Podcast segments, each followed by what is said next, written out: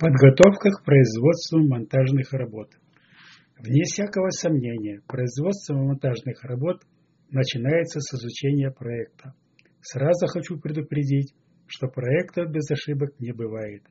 Мне приходилось работать по немецким, французским, американским проектам и многочисленным проектам организаций бывшего СССР. И ни разу не было безошибочных проектов. Так что не удивляйтесь ошибкам. О каждой обнаруженной ошибке нужно сообщать заказчику, и заказчик должен внести изменения в чертеже. Это необходимо, даже если вы знаете, как нужно сделать. Ответственность должен, должна лежать на заказчике.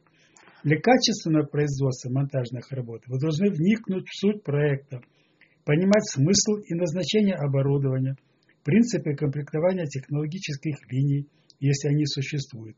Вы должны понимать технологию, производства. Ведь если вы не будете знать, например, углов наклона самотеков, то смонтированная мельница не будет работать. Это все непросто, придется читать много специальной литературы. Зато вы будете на равных или почти на равных разговаривать с заказчиком и проектантами. Да и отношение к вам со стороны этих людей будет соответственным. Что еще очень важно при производстве монтажных работ, это сверить соответствие оборудования, заложенного в проекте, и полученным на на месте. Не поленитесь, поднимите накладные, а если возможно, сверьте в натуре.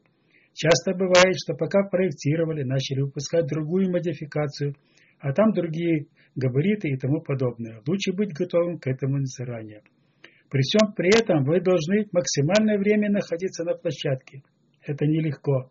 А кто сказал, что прораб – это легкая работа? Недаром раньше давали пенсии 55 лет. Зато после того, как вы закончите работу, мельница будет давать муку, молзавод – молоко, сахарный завод – сахар. И в этом большая доля вашего труда. А посему прораб, производитель монтажных работ – лучшая в мире профессия.